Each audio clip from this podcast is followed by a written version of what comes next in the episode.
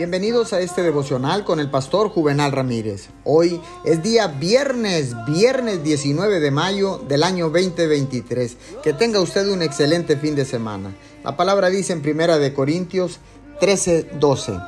Ahora vemos por espejo oscuramente, mas entonces veremos cara a cara. Ahora conozco en parte, pero entonces conoceré como fui conocido. Dios eh, nos dice, quiero que sepas lo seguro que puedes estar en mi presencia. Esto es una realidad completamente independiente de tus sentimientos. Tú estás en el camino al cielo. Nada puede impedir llegar a tu destino. Allí me podrás ver cara a cara y tu gozo excederá cualquier parámetro terrenal. Incluso ahora, nunca estás separado de mí. Aunque tengas que verme con los ojos de la fe, Caminaré contigo hasta el final de los tiempos, hasta entrar en la eternidad. Aunque mi presencia es una promesa garantizada, esto no necesariamente va a cambiar tus sentimientos.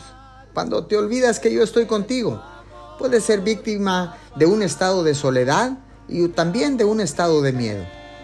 Es el estar consciente de mi presencia que mi paz desplaza los sentimientos negativos.